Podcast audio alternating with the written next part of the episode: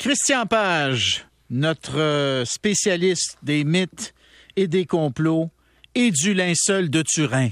Ben écoute, écoute Hein? Bernard, j'ai pas voulu briser avec notre tradition d'hier puisqu'on Ben parlait de reliques, alors aussi bien y aller encore. Mais je dois t'avouer que aujourd'hui cette nouvelle me fait énormément plaisir. Puis je vais t'expliquer pourquoi. Quand j'ai fait la série à la recherche des reliques saintes et quand j'ai écrit mon livre, Oui. j'ai eu la chance de voir le linceul de Turin. Et je prends pas position à savoir s'il est authentique ou si c'est une, une fraude médiévale, mais j'avoue que c'est une relique qui m'a renversé. D'autant plus renversé que on sait que si on, on prend des photographies du linceul, les photographies nous montrent clairement des caractéristiques qui sont propres à une photographie.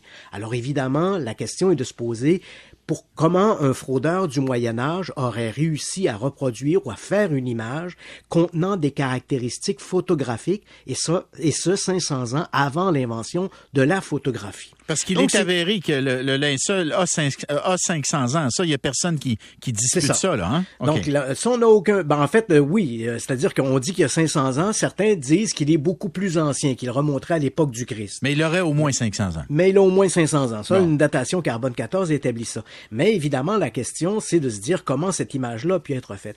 Et je, je te raconte une petite anecdote en quelques secondes. Quand j'ai fait ces recherches-là, à un moment donné, je me suis retrouvé à l'université de Pavia, où un scientifique me dit, ben, je vais vous montrer, monsieur Page, comment on a fabriqué le suaire, comment les faussaires l'ont fait. Et puis, il me sort un truc, écoute, c'est à peu près la taille d'une assiette de- à dîner, et il y avait là-dessus un visage du Christ sculpté en ronde bosse, là, une espèce de moulage en ronde bosse.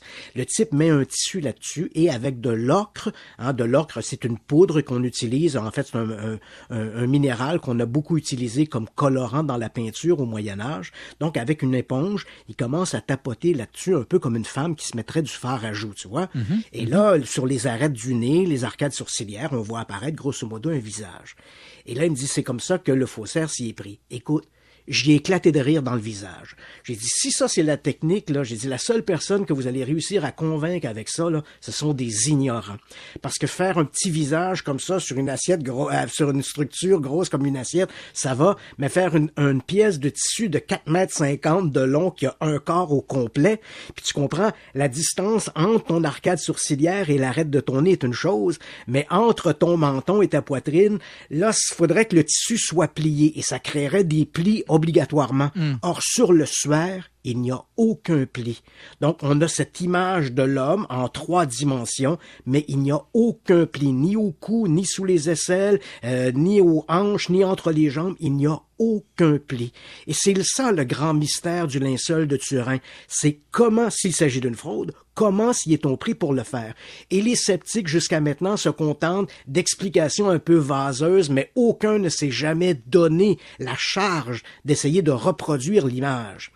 Et enfin, et là, évidemment, c'est ce débat entre, entre les croyants et les sceptiques, si je pourrais dire. Ben oui. Et voilà que le cinéaste britannique David Rolfe, qui a fait deux documentaires, un d'ailleurs qui est à venir, deux documentaires sur le linceul de Turin, a décidé de répondre une fois pour toutes à cette question-là et il offre un million de dollars au British Museum. Je te rappelle que le British Mu- Museum avait agi un peu comme maître d'œuvre dans la datation carbone 14 en 1988, qui avait établi que le linceul datait d'une période probablement entre 1260 et 1390. Et ça, ça a énormément divisé parce que bon, depuis, on a remis cette datation au carbone 14 en question. On n'est plus certain. Moi, j'ai rencontré ceux qui ont fait la datation au carbone 14.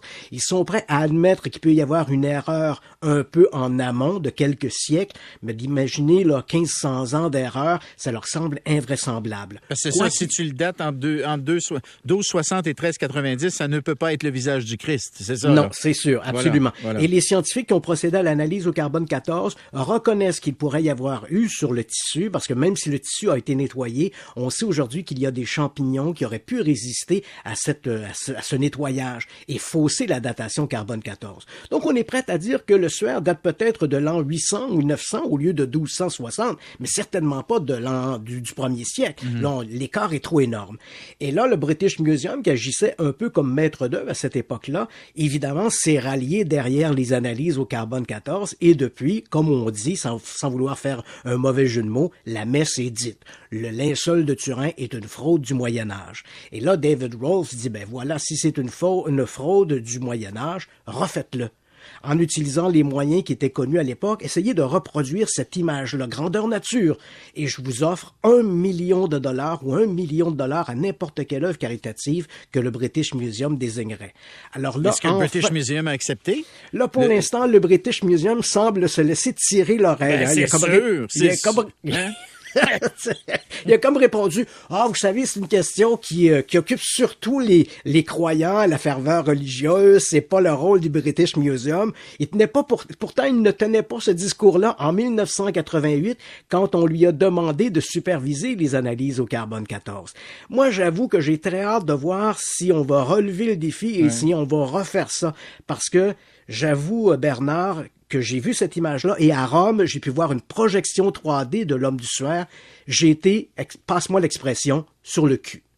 J'ai vu que pour moi, ça a été quelque chose de tout à fait renversant. Donc, à tes yeux, il est authentique, mais ça ne veut pas dire que c'est le visage du Christ. C'est ça l'affaire. Hein? Si c'est une fraude du Moyen Âge, le type a utilisé une technique qu'on ne connaît pas encore aujourd'hui. Christian Page.